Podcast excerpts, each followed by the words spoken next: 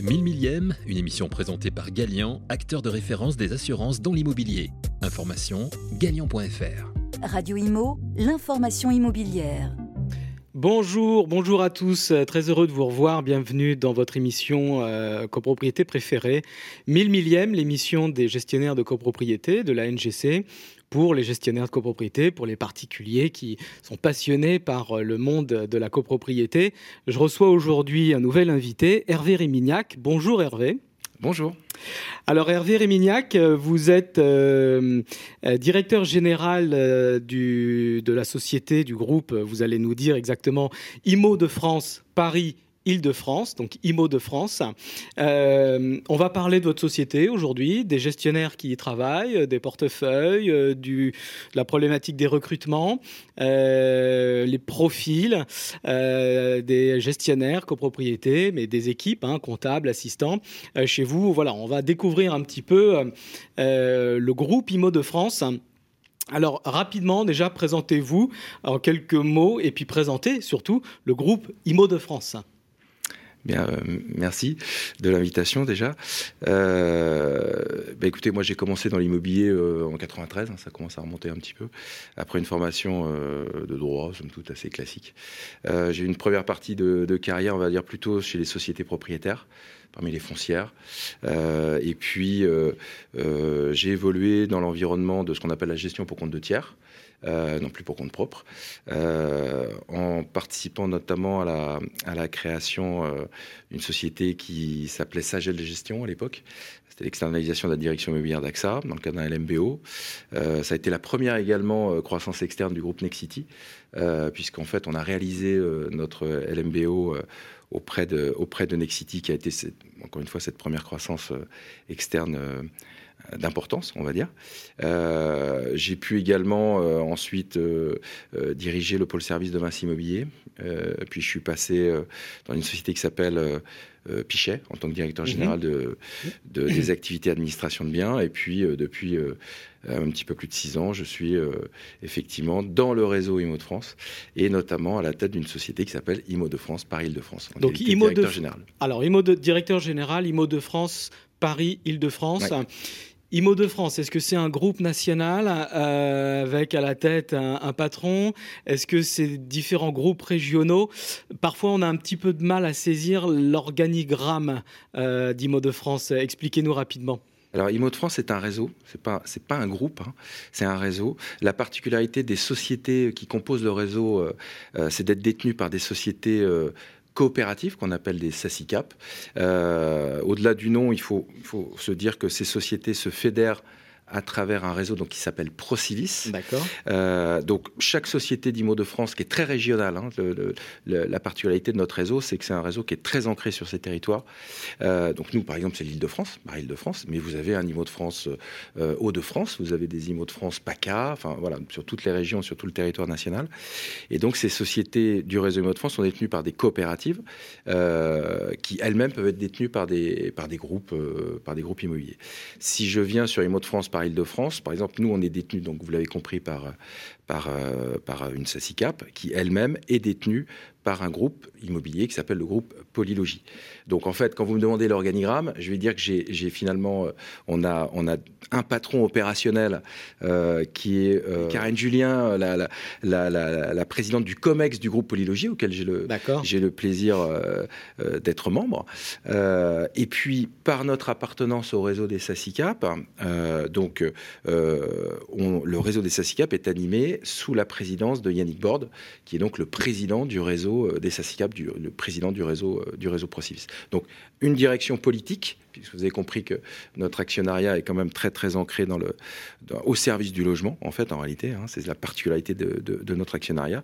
Et puis une présidence très opérationnelle, euh, qui est donc Karine Julien, la présidente du COMEX euh, du groupe euh, du groupe Polylogie. Alors on, on, rentre dans vos activités. Vous êtes syndic de copropriété. Oui, c'est hein, notre activité principale. C'est votre activité ouais. première, votre activité principale. Euh, donc vous avez des gestionnaires de copropriété. Euh, en interne, comment vous organisez la répartition des équipes, des portefeuilles? Est-ce que les gestionnaires bossent en binôme, en trinôme, avec des assistants, des comptables? Combien d'immeubles ils ont? Combien de lots ils gèrent? Alors, euh, effectivement, nous, notre activité première, c'est la, la, gestion de, de, de syndics de copropriété. Pour vous donner à peu près une, une volumétrie, on est à peu près sur 60 000 euh, lots principaux. On parle bien de lots, principaux. 60 000 lots, donc en Ile-de-France. Hein. En Ile-de-France, mmh. euh, sur à peu près un millier d'adresses. au niveau de la volumétrie, on est plutôt dans une organisation, somme toute, assez classique où on raisonne en binôme. bon, à peu près, c'est 35. Nous, on est plutôt sur des volumétries repères, on va dire, de 35 immeubles, 1700 lots à peu près. 35 immeubles, 1700 lots. À peu près. Donc c'est hein, plutôt des immeubles importants ou moyens importants. Voilà, des gros immeubles. Nous, notre, la particularité de notre portefeuille, c'est que, on, alors certes, on a des immeubles tout à fait classiques, des haussmanniens dans Paris, euh, mais il, est vrai que la particularité de notre portefeuille, c'est qu'on a, on peut avoir ce qu'on appelle des, très grands ensembles. On peut gérer des immeubles qui ont plus de 1000 logements euh, principaux. Hein. enfin, j'entends des copropriétés. Euh, donc, euh, effectivement, c'est la particularité du, portefeuille. Donc, classique, gestionnaire, assistant. On a une forme de trinôme avec un comptable qui, normalement, va gérer un petit peu plus de lots euh, on va dire que le binôme auquel, auquel il est affecté. Euh, on a mis en place des organisations, si vous voulez, qui concilient à la fois la proximité. Donc vous êtes en agence euh, C'est-à-dire qu'on a plusieurs agences. Non, non, on a plusieurs agences. mais on a également un raisonnement, si vous voulez, où certaines activités ont pu être centralisées sur ce qu'on appelle des CSP, des centres de services partagés, notamment pour industrialiser, si vous voulez, tout le... Et notamment la comptabilité. Bah, alors, la comptabilité mandant en tant que telle, elle est, elle est, elle est rattachée aux agences, elle est dans les agences. Euh, donc ils travaillent main dans la main avec, euh, mhm. le, avec le, le, gestionnaire et euh, l'assistant ou l'assistante. mais on a ce qu'on appelle des CSP, c'est-à-dire en gros c'est la comptabilité fournisseur ou la trésorerie qui sont rassemblés au siège pour le coup. Et c'est au siège qu'on va récupérer, si vous voulez, en masse volumétrique, les factures qu'on a demandé à nos fournisseurs euh, d'avoir la gentillesse de, euh, euh, de les numériser en quelque sorte, hein, de les dématérialiser. Et nos factures arrivent dans une forme de workflow où elles sont lues un peu automatiquement, si vous voulez, par des systèmes, des systèmes d'information adéquats. Alors ça a l'air d'être une bonne organisation. c'est vrai qu'entre les entre, entre gestionnaires, parmi nous, niveau de France a plutôt bonne réputation. On n'entend pas trop parler de turnover, de problématiques de turnover chez Mode de France, même si j'imagine vous en avez un petit peu. C'est aussi inhérent au métier en lui-même. C'est là que je veux un peu en venir. Euh, on parle de pénurie de gestionnaires. Est-ce que vous êtes confronté à cette problématique et comment vous essayez de la surmonter euh, Où vous allez recruter Comment vous faites pour garder vos collaborateurs? Alors, le, tout le challenge, évidemment, d'abord, c'est de les garder. Hein, c'est donc de, les, de les inscrire dans un projet d'entreprise. On parle un peu de bien-être au travail. Qui, du est, qui est ambitieux, d'un bien-être au travail, effectivement, d'être attentif, euh, euh, si vous voulez, aux, demandes du temps présent, en quelque sorte, hein, de, savoir concilier la vie professionnelle, qui on la connaît, hein, la vie professionnelle des gestionnaires, elle est dense, euh, et puis la vie personnelle. je donne juste un exemple. on a été, on a été très très offensif entre guillemets sur la mise en place par exemple du télétravail Mmh. Hein, c'est des indicateurs qui, pour moi en tout cas, je suis, je suis très attaché à ça, hein, de, de, sorte d'organiser, euh, d'organiser ce, cette phase de, de, télétravail. On a un accord collectif qui a été signé là-dessus. Hein. C'est pas quelque chose qui, qui nous a été forcé par le gouvernement en quelque sorte. Euh, donc le premier challenge, c'est de garder nos collaborateurs. La clé, c'est le poids, le poids du portefeuille. Voilà, le poids du portefeuille, le fait d'essayer de leur mettre à disposition les, les, les, les outils, euh, je dirais, les plus adaptés à, à, nos métiers, des outils euh, de mobilité en réalité. Hein, un logiciel agréable. Un logiciel qu'on essaye d'être le plus plus agréable possible, hein, euh, d'être attentif à toutes les, les, innovations technologiques qui peuvent arriver sur le, sur le marché. Euh, et puis, et puis la qualité du portefeuille géré. D'avoir une qualité du portefeuille géré, euh, de, de, de, de pouvoir à la fois concilier à la fois la, la variété des, portefeuilles, parce que c'est ça qui fait aussi l'intérêt, et puis se dire aussi qu'on peut peut-être aussi réfléchir à des formes de spécialisation sur certains actifs. Mhm. De toute façon, on se, on se prive pas de le faire. Euh, voilà, donc c'est toute une forme d'alchimie, hein, parce que c'est, quelque chose qui n'est pas évident à mettre en œuvre. C'est une recette avec plein d'ingrédients. Voilà, c'est ça. Donc de mettre à disposition des outils, des conditions de travail agréables. Euh, par exemple, tous nos gestionnaires ont par exemple des véhicules de fonction. Alors, c'est mmh. pas pour faire de la publicité, hein, mais, euh, on, donc on essaye d'être d'ailleurs euh, c'est pas du diesel, hein, on essaye de s'inscrire dans le développement durable aussi. Euh, et puis aussi, évidemment, comme je, comme je vous le disais, d'inscrire nos activités dans une forme de donner du sens à tout ce qu'on fait. Alors on a la chance d'avoir un actionnariat qui nous permet de mettre en avant effectivement le sens que l'on souhaite donner à nos activités. Nous, on est là pour. Alors, le, le métier de juriste, c'est un métier polyvalent, on le sait, pluridisciplinaire. On a différents sourcings, on a des écoles plutôt de droit. Hein. Selon l'enquête à NGC, on parle, les gestionnaires viennent surtout de la fac de droit pour un tiers mais on a aussi euh, d'autres euh, provenances.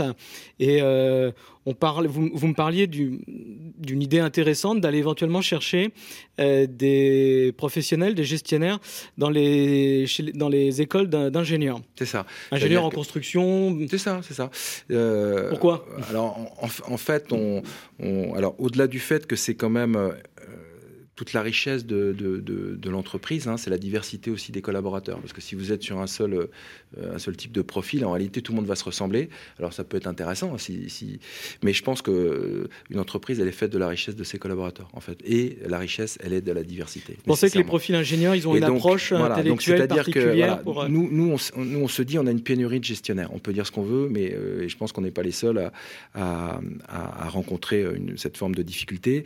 Il faut qu'on attire également la jeunesse, euh, c'est ça aussi le challenge, hein. on va avoir un renouvellement des générations. Euh, le, fait d'expliquer qu'on dématérialise tout et qu'on n'aura plus besoin de l'humain, c'est une vue de l'esprit en réalité. On a de plus en plus besoin de l'humain. Ça peut paraître paradoxal, mais les, clients, certes, ils attendent du digital, mais en réalité, ils attendent énormément de proximité humaine. Le digital reste un outil, et ne sera toujours qu'un outil. Euh, c'est très bien. mais en réalité, il doit être au service de l'humain, pas le contraire. Hein. Exactement. et, et, donc, le challenge, c'est de trouver des jeunes qui vont être attirés par ce métier qui est juste extraordinaire en réalité, euh, avec les difficultés qu'on connaît. Euh, et en réalité, on, s'est dit, bah, on va peut-être aller euh, ouvrir un peu nos chakras, c'est mmh. mon expression Voskeo, et pas simplement se contenter de dire, on va chercher soit des collaborateurs qui ont de l'expérience dans le domaine de la copropriété, ou si ce sont des jeunes, des jeunes qui sortent d'une formation, on va dire, académique, classique, juridique, voilà, et d'ouvrir effectivement nos, nos, nos nos, ouïes en quelque sorte et notre appétence à des collaborateurs, des jeunes collaborateurs qui viennent des écoles de commerce. Pourquoi? Parce que euh, des écoles, alors ça peut être des écoles de commerce, mais en réalité des écoles d'ingénieurs plutôt.